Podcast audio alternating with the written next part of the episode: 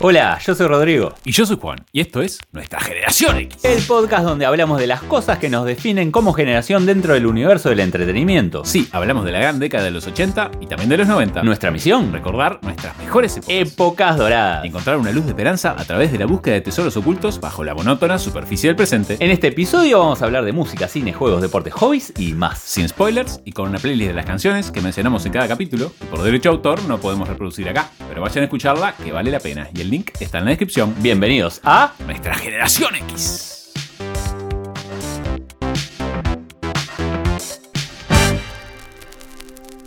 Hola Juan, ¿cómo estás? ¿Cómo estás, Rodrigo? Muy bien. Excelente. Elegidos por Cosquín Rock ¿Viste? ¿eh? para promocionar el festival de streaming. Y a su vez vamos a estar llamando a, a bandas que van a participar. Gran Vamos distinción. Gran distinción. Sí. Como siempre, acompañados por Odineas.com, inteligencia artificial para potenciar tu negocio. Machine Learning, ciencia de datos. Música retro. Banda retro, Los Beastie Boys. Muy buena. Muy buena. banda formada en Brooklyn, Nueva York, en 1981. Comienzan con el hardcore punk, pero luego pasan al hip hop y al rap. También tienen discos que incluyen funk, jazz, rock y punk. Muy bueno. ¿Viste por bestias? Según uno de sus integrantes, no. Boys entering anarchistic states towards internal excellence. Trabalengua. Originalmente se llamaban The Young Aborigines, los jóvenes aborígenes. Fue formada por Michael Diamond, Mike D. Adam Horowitz at Rock y Adam Yauch. MCA. En 1983 sale su primer EP, Cookie Puss. En este disco el tema Beastie Revolution es usado por British Airways en una campaña publicitaria y la banda le gana un juicio por usar la canción sin permiso, 40 mil dólares. Canción que me hace acordar un poco a Melodo Mariñeiro. Uh, qué bueno. Dos Paralamas, dos sucesos de 1996. Gran banda brasilera que habrá que traerla, ¿no? Y yo creo que sí, ¿no? Su primer álbum sale en 1986, producido por Rick Rubin. ¿Te acordás? Productor de Johnny Cash, Red Hot Chili Peppers, Mick Jagger, entre otros. License to Ill, licencia para enfermar, que fue el primer disco de rap en ganar multiplatino y el primer álbum de rap en llegar al número uno del Billboard, donde estuvo cinco semanas. ¿Qué te parece? Y se da vuelta la torta. ¿Te acordás la demanda que hicieron antes? Bueno, porque así como le ganan la demanda a British Airways por usar su canción sin permiso, son una de las primeras bandas del hip hop en ser demandados por lo mismo. Jimmy Castor, ese que los demanda. Sí. Y el disco arranca con la batería de John Bonham en When the Levy Breaks, sampleada. Hmm. Una de las bases rítmicas más potentes de la historia del rock. Sí. La canción se llama Rhyming and Stealing, rimeando y robando. Y creo que no les hicieron juicio por eso.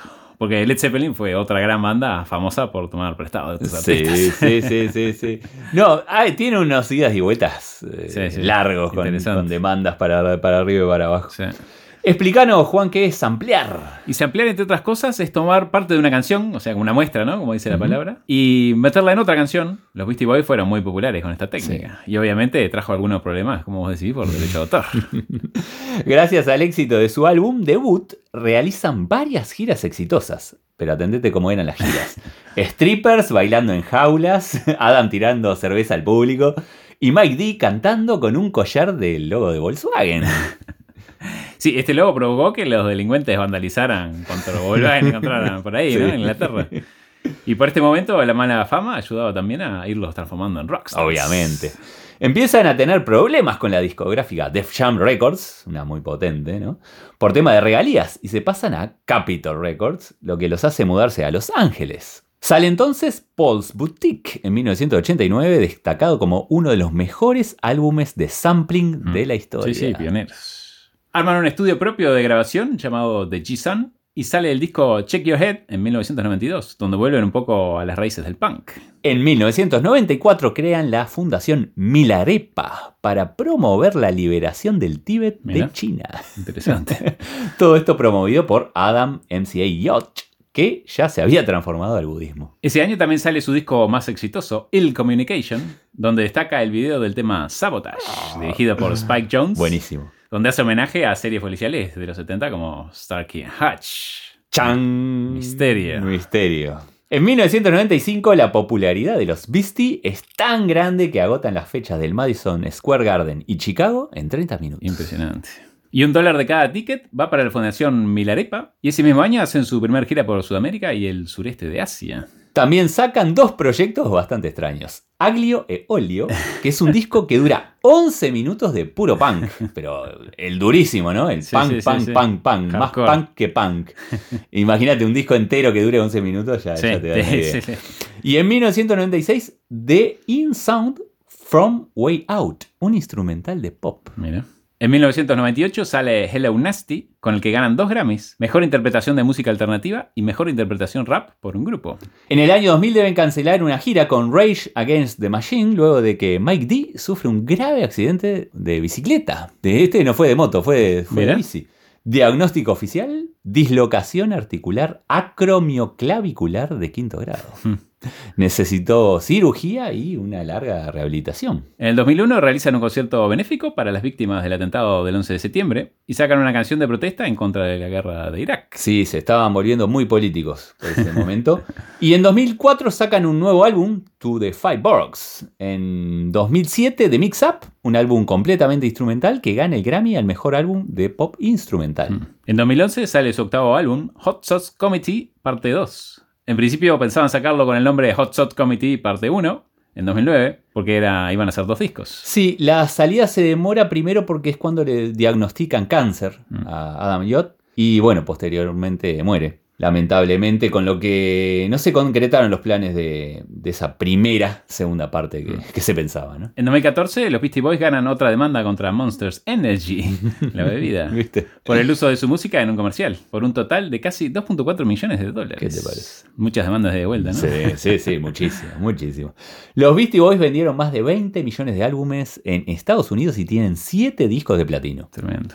Son el grupo de rap que más ha vendido en la historia y en el año 2012 fueron el tercer grupo de rap en entrar en el Rock and Roll Hall of Fame. Tremendo. Los dos miembros vivos de la banda han seguido sacando trabajos, incluyendo un libro, un documental y algunas compilaciones. Y para ir terminando con esta mini biografía, la revista Rolling Stone los coloca en la posición número 77 de los mejores 100 artistas de todos los tiempos. Y su álbum, License to Ill, como el mejor álbum debut de la historia en el número 1. Contanos tu primera canción para la playlist. ¿Con qué empezás? Esta super playlist. Elegí un super hit de los Beastie, Sabotage. Todo, a todo power. A todo power. Lanzada como primer sencillo de su cuarto álbum, Ill Communication, de 1994. Tenían todo un tema con las enfermedades, ¿no? Sí. Dices tu Ill, Ill Sí. Communication. Sí. Rapeado durísimo, durísimo, y bueno, una guitarra muy potente para el comienzo, batería full. Aparece en los videojuegos Guitar Hero 3 y en Rock Band, y también en la película Star Trek Un Nuevo Comienzo. El videoclip es buenísimo, buenísimo, dirigido por Spike Jones, el director de Bing John Malkovich y Hair del 2013, parodiando a las series de televisión de los años 70 como Vareta o Starkey y Hutch. Y bueno, nos reímos porque va a haber una sorpresa más adelante. Aparecen los Beastie corriendo, saltando como si fueran detectives, con unos bigotes ahí puestos, ahí una peluca. Es muy bizarro. Muy bueno.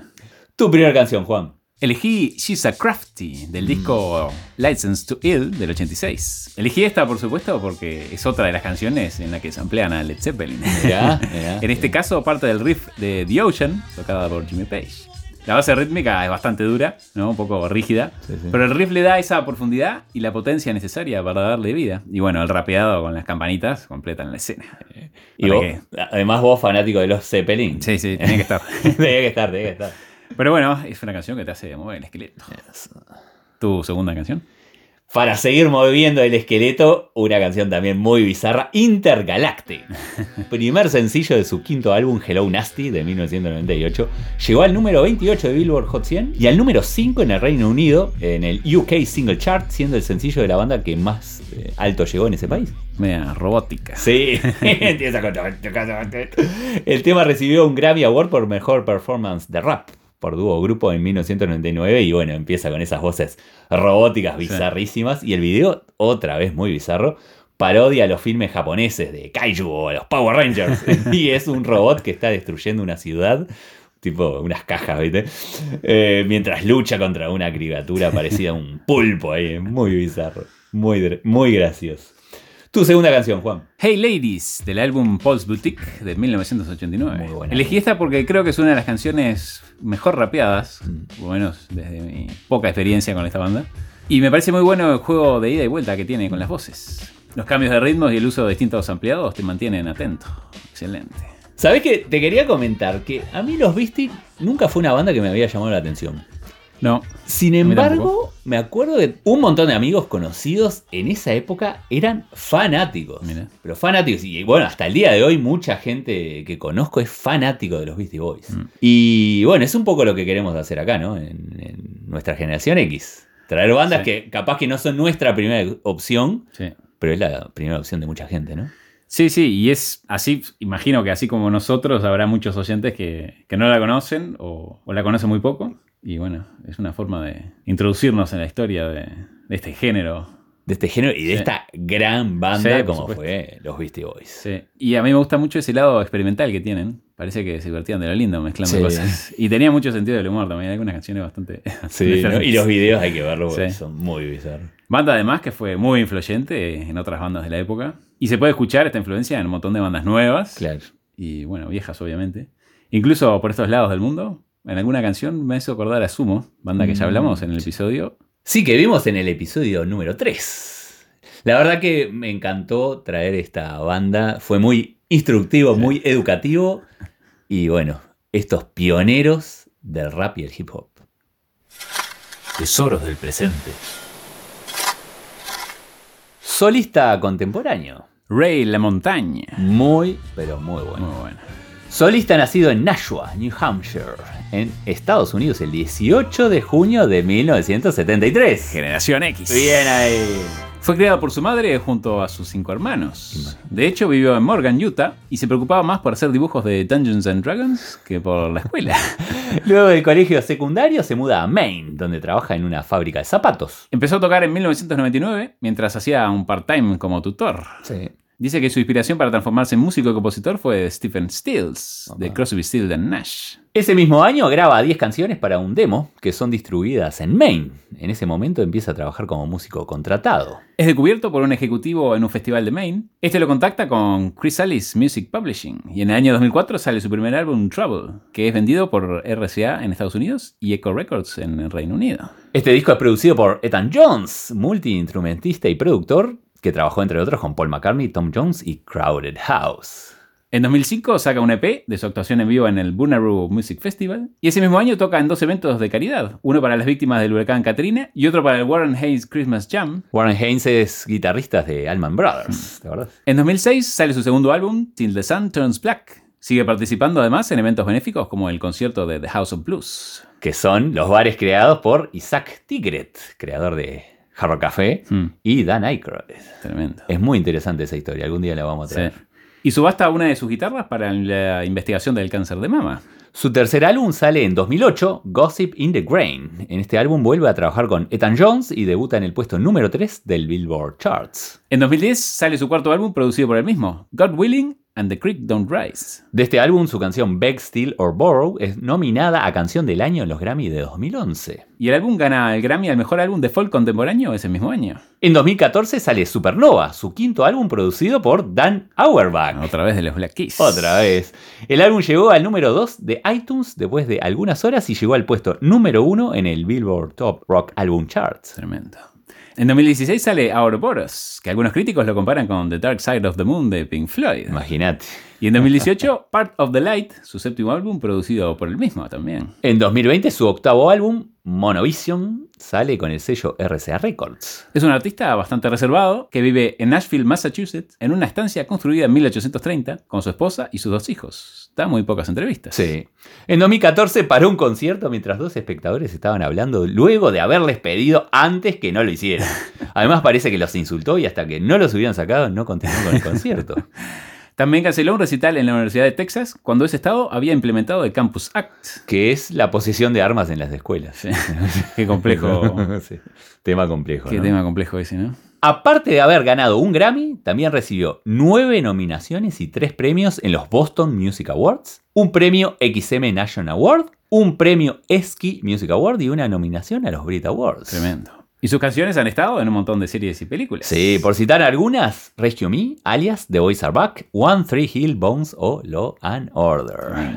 Tu primer canción, Juan. Bueno, arranco esta sección con uno de sus mayores hits. You Are the Best Thing, Excelente tema. del álbum Gossip in the Rain del 2008. Me hace acordar una canción que ya estuvimos tratando de sacarla y no sé, es como una mezcla de varias, de soul, ¿no? Principalmente. Sí, tipo Wilson Pickett. Sí, sí. eh, Y no me puedo Otis acordar bien cuál. Sí, sí, sí. Gran canción con ese sonido clásico soul y bueno, la voz espectacular. No mucho que decir de, esta, de este tema. Otro tema para el romance, tal vez. Opa. Contanos tu primera canción. Devils in the Jackbox.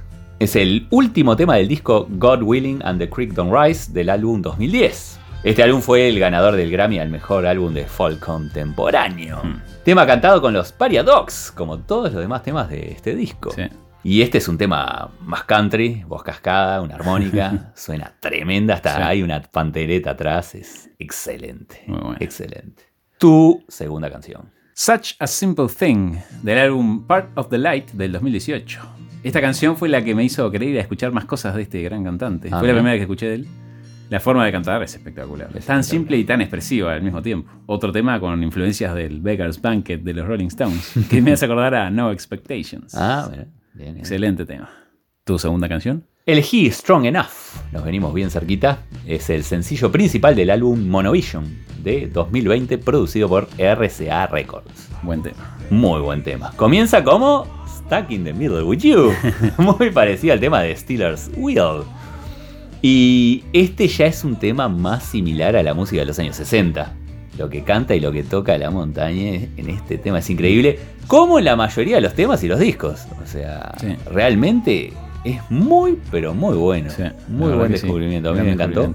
Traído por Juan acá, el músico asesor de, de los dos que somos. Eh, muy bueno. La verdad que me encantó. Así que bueno, vayan a escuchar la playlist, que vale la pena. Hobbies y deportes retro. Deporte retro, Un deporte que me encanta. Los dardos. muy bueno.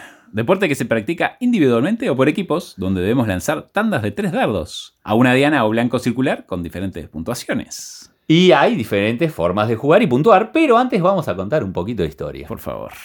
Se piensa que comenzó por el 1300, donde soldados entre batalla y batalla se divertían haciendo blanco, lanzando astillas u otro objeto a las tapas de las barriles de vino. Y luego de esto se pasa a colgar troncos en los árboles, ya que los mismos círculos, viste, al interior Sí. de, de los árboles servían para marcar las diferentes puntuaciones. Y como podemos ver, bueno, el primer lugar donde se practicó este deporte fue dentro del ejército. Sí. Y los primeros dardos, bastante primitivos, eran trozos de flecha o de pernos de las ballestas. Sí. Más adelante, los primeros dardos armados con el propósito de jugar fueron fabricados de madera maciza, envueltos en tiras de plomo, para el peso, obviamente, y en plumas de pavo para darles el vuelo. En 1896, a un carpintero de Lancashire es el que se le atribuye construir el primer tablero con puntuación. Sí. Hoy día los dardos están hechos de lata, plata, níquel o una aleación de tungsteno, y los volados de plástico, nylon o papel de aluminio. Pesan entre 18 y 25 gramos. Y los tableros profesionales con fibras de sisal de África Oriental, Brasil o China. Y hay muchos tipos de juegos diferentes. No solo tirar al medio y marcar el máximo puntaje. obviamente. Vamos a contar los más conocidos. Y sí, uno de los más comunes es el 301, 501, 701, que es el número donde, donde arranca, ¿no? Y esto define el puntaje inicial y se empiezan a tirar los tres dardos por cada jugador. Cada punto se va restando, ¿viste? Va Eh, sacando. claro, va sacando de 301, menos tanto, menos tanto, menos tanto, hasta llegar al cero. El primero en llegar a cero es el ganador. Otra forma de jugar es a la que se le llama high score, que es a la mayor cantidad de puntos en un número limitado de tiradas, generalmente son 7 tiradas por cada jugador. Sí, y otro juego es el Round the Clock. Este es gracioso. Hay que puntuar en cada número del 1 al 20 y luego al centro, todo en orden. ¿no? Sí. Cada jugador tiene tres tiradas y el primero que completa el circuito es el ganador. Interesante. Hay muchísimos más y sobre todo un sinfín de juegos de bar o de pub. Yeah. Por ejemplo está el Beer Darts. que es tirarle dardos a las latas de cerveza. O el Dart Ball. que se juega en un tablero específico y está basado en el béisbol. Mira. O el Dart Golf. Que es también otro tablero específico que simula un campo de golf. Está muy bueno. ¿Y existen diferencias entre los dardos jugados en el Reino Unido y el llamado American Darts jugado en Estados Unidos? Sí, existen numerosas asociaciones, amateurs o profesionales obviamente. La American Darts Organization es una liga amateur que tiene al día de hoy más de 50.000 miembros. O las ligas profesionales, la BDO, British Darts Organization, organiza el BDO World Championship y la PDC, Professional Darts Corporation. quienes organizan el PDC World Championship. Y los nombres de los jugadores son un poema. El múltiple campeón mundial, 16 veces campeón. Phil Taylor, The Power. Trina Gulliver, 10 veces campeona, The Golden Girl. Y otros menos ganadores, pero muy graciosos. The Menace, Oba. The Bronze Adonis, The Wish Granter, The Fella, The Cobra y Johnny Boy, Opa, Juan, ahí estás vos. mi tocayo. Y John Lowe fue en 1984 el que logró el mínimo número de tiros, 9 en un juego de 501. Tiró triple 20 6 veces, triple 17, doble 18 y triple 18. Una bestia. Un animal. Qué juego entretenido. Sí, sí, sí. sí. Deporte de bar, pero que requiere mucha concentración. Sí, ¿Eh? sí. Es como a mí, otro que me encanta de bar es el pool. Yo soy Sí, fanático, o sea. ¿Y cómo involucra? Vamos a decir una cosa positiva, ¿viste? De bar, dardos, tal, tal. Cómo involucra cuentas de multiplicar, sumar, restar, eh, mejora los cálculos matemáticos. Con alguna cervecita también, ¿eh? Sí, sí, y con muchas cervezas tenés que practicar el equilibrio.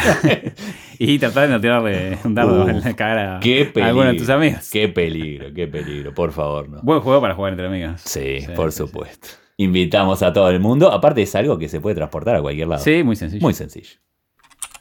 Tesoros del presente. Deporte bizarro y actual. Muy bueno.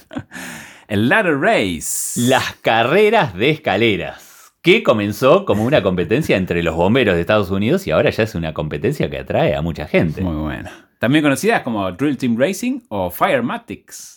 Comenzó a fines del siglo XIX, cuando los bomberos de las comunidades desfilaban haciendo espectáculos en público con el objetivo de reclutar nuevos elementos para los escuadrones. Eh, Sí, con un poco de fiesta, ¿eh? Sí.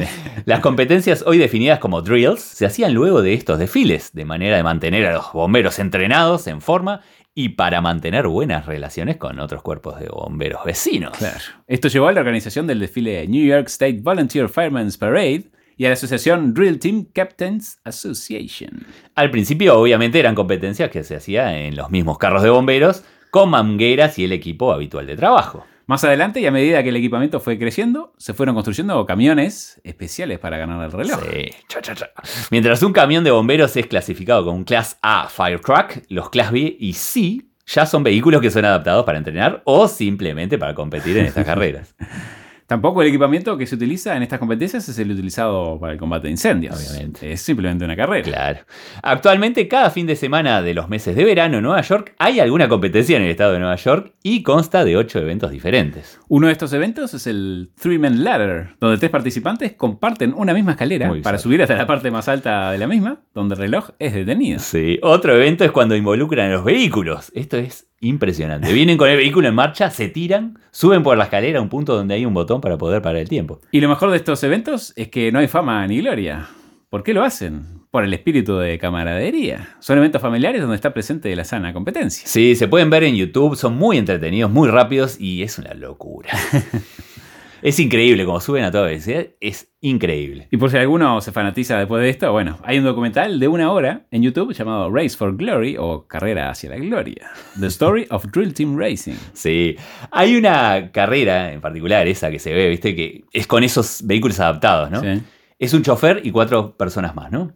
El camión va a 130 kilómetros por hora, frena de golpe, los otros cuatro se bajan antes de que el vehículo frene completamente. Dos apoyan la escalera, otro la sostiene y el otro, el Sube. cuarto sube corriendo como, como- como disparado así, ¿no? Y todo termina en nueve segundos. Increíble. Nueve Increíble. segundos. Buenísimo. Es buenísimo. Cine retro. Serie retro. Y aquí volvemos Sí. Starsky y Hodge. con Starkey y Hutch. Bien. Starkey Hodge o SIH.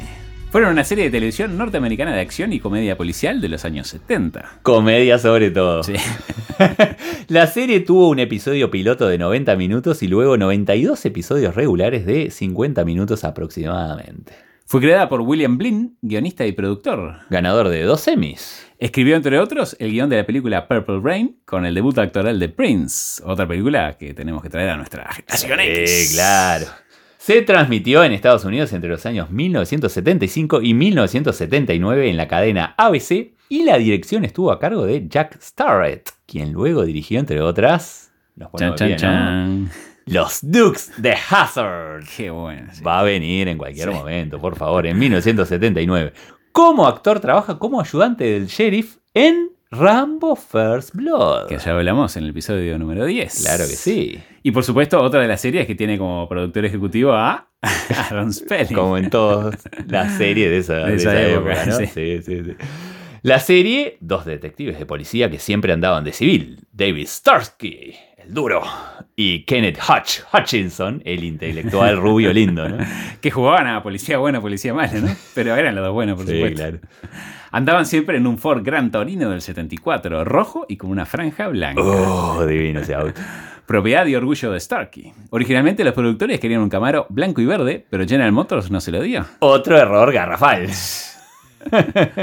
Ahora se estarán lamentando Sí. también. El jefe era el capitán Harold Dobby y su soplón era Haber.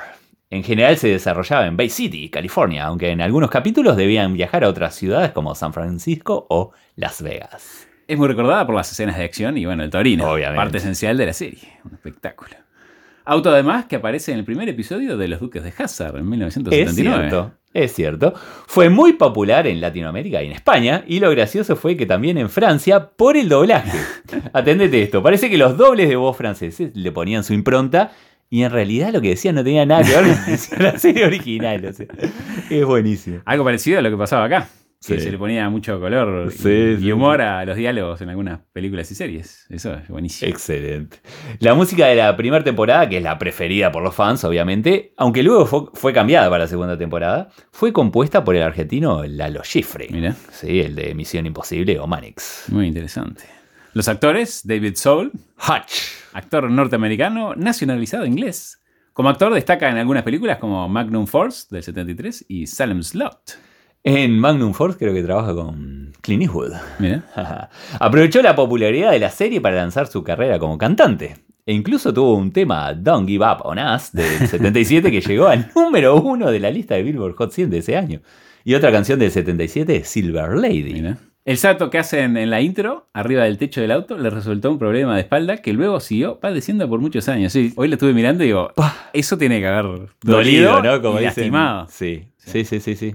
Tuvo problemas después por eso, sí. Paul Michael Glazer. Starkey. Tras la cancelación de la serie, se dedica solo a la televisión, pero sobre todo a la dirección. Dirige algunos capítulos de esta misma serie, también de Miami Vice o Las Vegas, y en cine destaca The Running Man de 1987 con Arnold Schwarzenegger. Muy bueno. Siempre se quejó del auto y de trabajar en la serie. Pero no pudo escaparse por estar ligado a un contrato. Sí. Y quizá por su ganas de dirigir y no ser dirigido por otro director. claro, creo que por ahí venía la Sí. cosa. El reparto se completaba con Bernie Hamilton, El capitán Harold Dobie. hermano del baterista Chico Hamilton, y su mayor éxito obviamente fue esta serie, y por Antonio Fargas. Haber. Actor de gran participación en cine y TV, destacando en la serie Everybody Hates Chris, como el señor Harris. Sí, una serie bastante reciente. 25 años después de esta serie se hace un remake y sale la película Starsky Hatch de 2004. Protagonizada por Ben Stiller y Owen Wilson, Carmen Electra y Snoop Doggy Dogg como Huggy Bear. Buena película. Sí, Gracioso. Se puede ver en YouTube en español latino. sí, serie. genial. Muy genial. buena serie. Qué buena serie. Grandes Traerla. recuerdos. Grandes recuerdos. Mucha nostalgia. Mucha nostalgia y muy graciosas. Vayan a verla, Sí. nuestra generación X, que nos están escuchando, porque seguro les saca una sonrisa y alguna lágrima de, de recuerdo. Tesoros del presente. Película actual. Jojo Rabbit. Una película que a mí personalmente me encantó. Jojo Rabbit, comedia dramática estadounidense del año 2019, escrita y dirigida por Taika Waititi, basada en el libro Caging Skies de Christine Lorenz. Taika Waititi es director, guionista, actor y productor neozelandés, nominado a un Oscar en el 2004 por un corto llamado Two Cars One Night. Es un director que no le gusta dar muchas direcciones a los actores. No lo siento necesario, dice. Si alguien sabe el guion y lo puede decir relativamente rápido y no como si sintieran que estén actuando, está bien. Debe ser Maori, ¿no? Con ese apellido. Sí, sí, sí.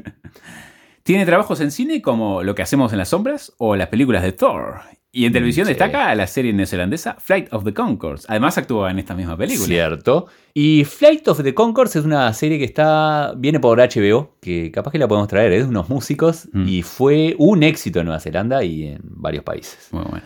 La vamos a traer en algún momento.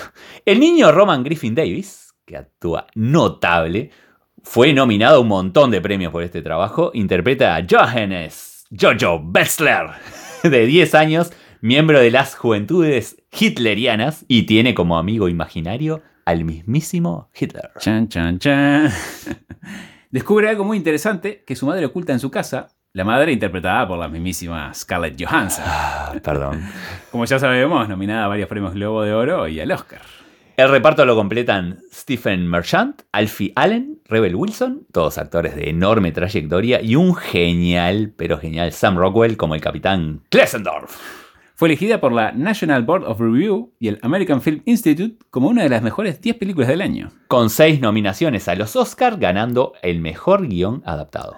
Y dos nominaciones a los Globos de Oro, seis nominaciones y un premio BAFTA entre los premios más importantes. De un total de 31 nominaciones, ganó 8 premios. El director la describe como una carta de amor a su madre y a los padres solos en todo el mundo. No fue hasta que yo tuve hijos que me di cuenta de que estos padres solteros, los sacrificios que tenían que hacer. Es muy duro criar un hijo. Sí, me imagino. Y el mensaje que quiso dar era, necesitamos ser más tolerantes, difundir más amor y menos odio. Un dato cómico es que en las escenas del bosque fueron filmadas en la República Checa. Y parece que había un montón de, de- de bichos ahí que, se- que son de esa zona. Y el director, actor, que interpreta justamente a- al mismísimo Hitler, está usando un traje de engorde, un fat suit, ¿no? Para parecerse. Y dice que casi se enloquece con los bichos que se ponían adentro Ah. y no, no podía hacer nada, ¿no? Impresionante. Es una excelente película con humor negro, bizarra a más no poder, elogiada por el mismísimo Mel Brooks. Sí, sí, tiene una estética, bueno, no, no una estética, pero una, una onda media similar, ¿no? Media similar, sí. Es como la serie que recomendamos en el episodio pasado, eh, Forever. Capaz que no es para cualquiera, ¿eh? Probablemente no, pero la quiero ir a ver hoy mismo, la verdad. No te dio el tiempo, ¿no? no, no me dio el tiempo para mirarla y me da mucha pena no poder comentar mucho. Sí, yo te cuento, es me hace acordar a la- aquella película de Benini, Sí, sí, sí. eh, La vida es bella. La vida es bella. Pero en ese caso, ¿te acordás que era un drama sobre Sí. la Segunda Guerra Sí, Mundial? Que era realista, porque lo que hacía él era hacer una comedia para que el hijo no sufriera. Sí, sí, meterle toda la Pero era todo posible. real. En esto se hace una comedia, pero con un montón de elementos bizarros, como Mm. el, bueno, el amigo imaginario del, del niño es el mismísimo Hitler. Es muy bizarro eso ya. Mm. Y después un montón de, de- de elementos que lo hacen comedia. El amigo de Jojo es muy gracioso, un gordito de lentes que es muy gracioso. Actúan buenísimo, pero es muy dura. Es una película muy, pero muy dura, con esa dosis de humor negro que se las recomiendo. Sepan Sí, sabiendo ese detalle. ese detalle. Juegos retro. Juego electrónico retro. Moon Patrol. Videojuego de arcade desarrollado y distribuido en Japón por Irem, lanzado en 1982. Ese mismo año fue comercializado en Estados Unidos por William Electronics. Uno de los primeros juegos que recuerdo. Sí, sí, buenísimo. Debemos controlar un vehículo lunar viéndolo desde el costado, Sí. donde vamos avanzando mientras esquivamos obstáculos, cráteres y minas. También nos atacan ovnis desde el cielo y tanques desde tierra. Es nombrado como el juego que introdujo la tecnología Parallax Scrolling. La verdad es el desplazamiento escenográfico continuo. Que ya lo explicamos en el Outrun, en el episodio número 7. Vayan ahí. El fondo que pretende estar lejos se mueve lento y el que pretende estar cerca se mueve más rápido. Claro. El mismo año del lanzamiento ya había salido una versión pirata llamado Moon Ranger. Debemos controlar a un oficial de policía de la ciudad Luna, asignado al sector 9, donde están los malhechores más duros de la galaxia. Tenemos una línea de tiempo que son las letras, ya que debemos ir de la A a la Z. Las vemos pasar por abajo, ¿viste? A medida Sí. que vamos avanzando. Y si perdemos, volvemos a la última letra como una especie de save point. Es buenísimo todas estas historias, trasfondos históricos que le ponen ¿no? a los Sí, juegos sí, tan sí. simples. Es buenísimo. Que era un Sí, autito un ahí que andaba nomás. Sí. Buenísimo. Los cinco puestos donde pasaríamos de pantalla son la E, la J, la O, la T y al final la Z. Y la pantalla serán iguales. Todos iguales. La música también era la Sí, misma. sí, sí. Los fondos iguales. Eran montañas y luego una especie de ciudad atrás. Sí. Y los enemigos, bueno, en la primera parte también. Todos los mismos. Sí. Rocas, minas, pozos, aparecen unos tanques que te disparan y los ovnis son de tres tipos. Unos que lanzan misiles, que por suerte los podemos contrarrestar con nuestras armas, que te acordás que disparaba hacia arriba y hacia, el hacia Sí, adelante al mismo tiempo. mismo tiempo. Sí. Y otros circulares que tiran bombas para generar más cráteres. Sí, y es bastante difícil porque tenés que ir mirando lo que viene de arriba y los cráteres que, bueno, hay veces que, que no los ves porque los mismos ovnis te los, te los hacen. con Sí, las- sí, sí, sí. Era, tenías que estar atendiendo Sí. para todos lados. Y además te acordás que con la pixelación, eh, la reacción del autito demoraba un poquito. Sí, sí, sí, que te caías para Tenés que abajo. saltar antes. Sí, sí, sí. Luego que completamos el primer curso el regular, pasamos al curso campeón. La patrulla cambia de color a rojo y el juego sigue muy parecido, más difícil obviamente, y con algunas naves que te aparecen por atrás. Al finalizar cada etapa también te daba un tiempo, que si lo completabas antes de este tiempo programado, te daba puntaje extra. Sí, yo siempre con el sorry, no bonus. Nunca me daba, ¿no? El juego luego salió en todas las computadoras personales del momento y en el Atari. Claro. Estuvo entre los cinco juegos que más recaudaron en enero del 83 en Estados Unidos. Y supe jugarla en la Sani, que tenía mi primo, que era una, una especie de, de Mac. Y en la Spectrum también, buenísimo. Claro. También recibió el certificado al mérito en la categoría Mejor Juego de Ciencia Ficción y Fantasía del año 1984 en la quinta ceremonia anual de los Archie Awards.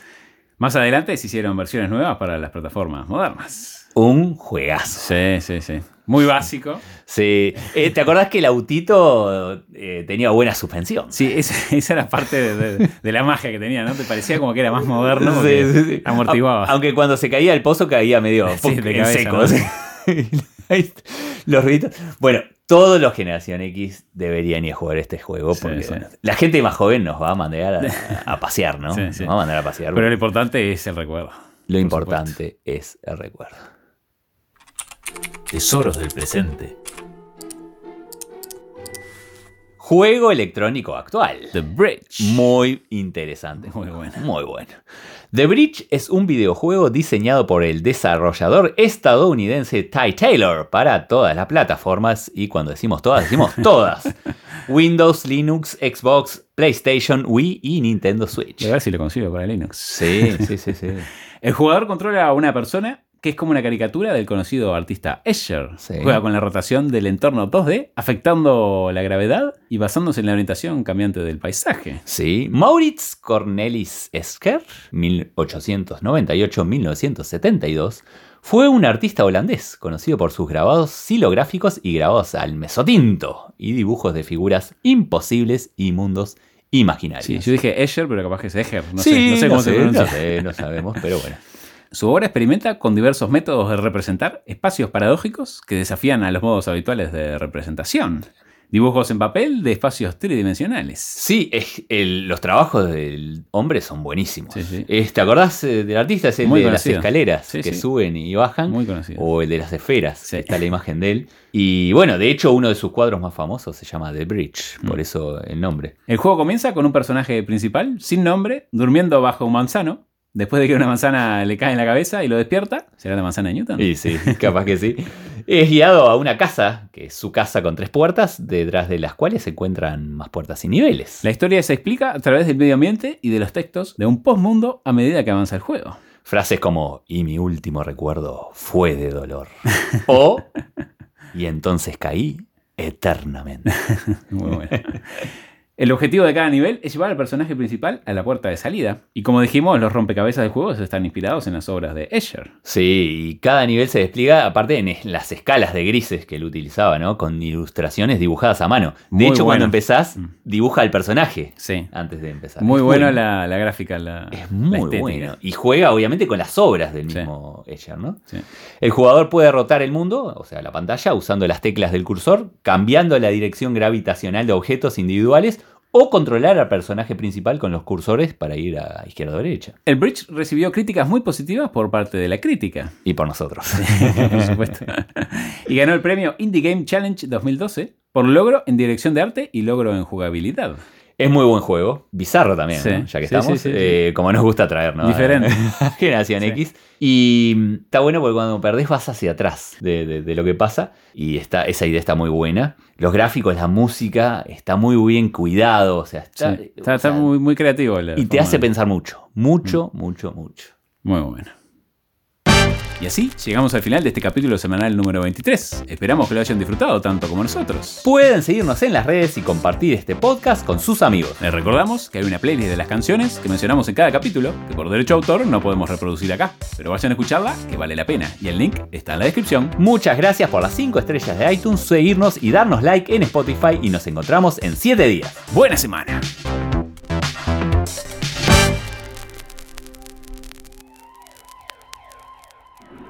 Oye, ¿qué hacemos esta noche? Mm, Iremos a mi casa y prepararemos huevos revueltos. No, no, no quiero almorzar, quiero cenar. ¿Qué te parece comida italiana? No, quiero ir a casa, además va a llover. Es que conozco un estupendo restaurante italiano, Dominique's, ¿te acuerdas? Es un lugar anticuado para familias.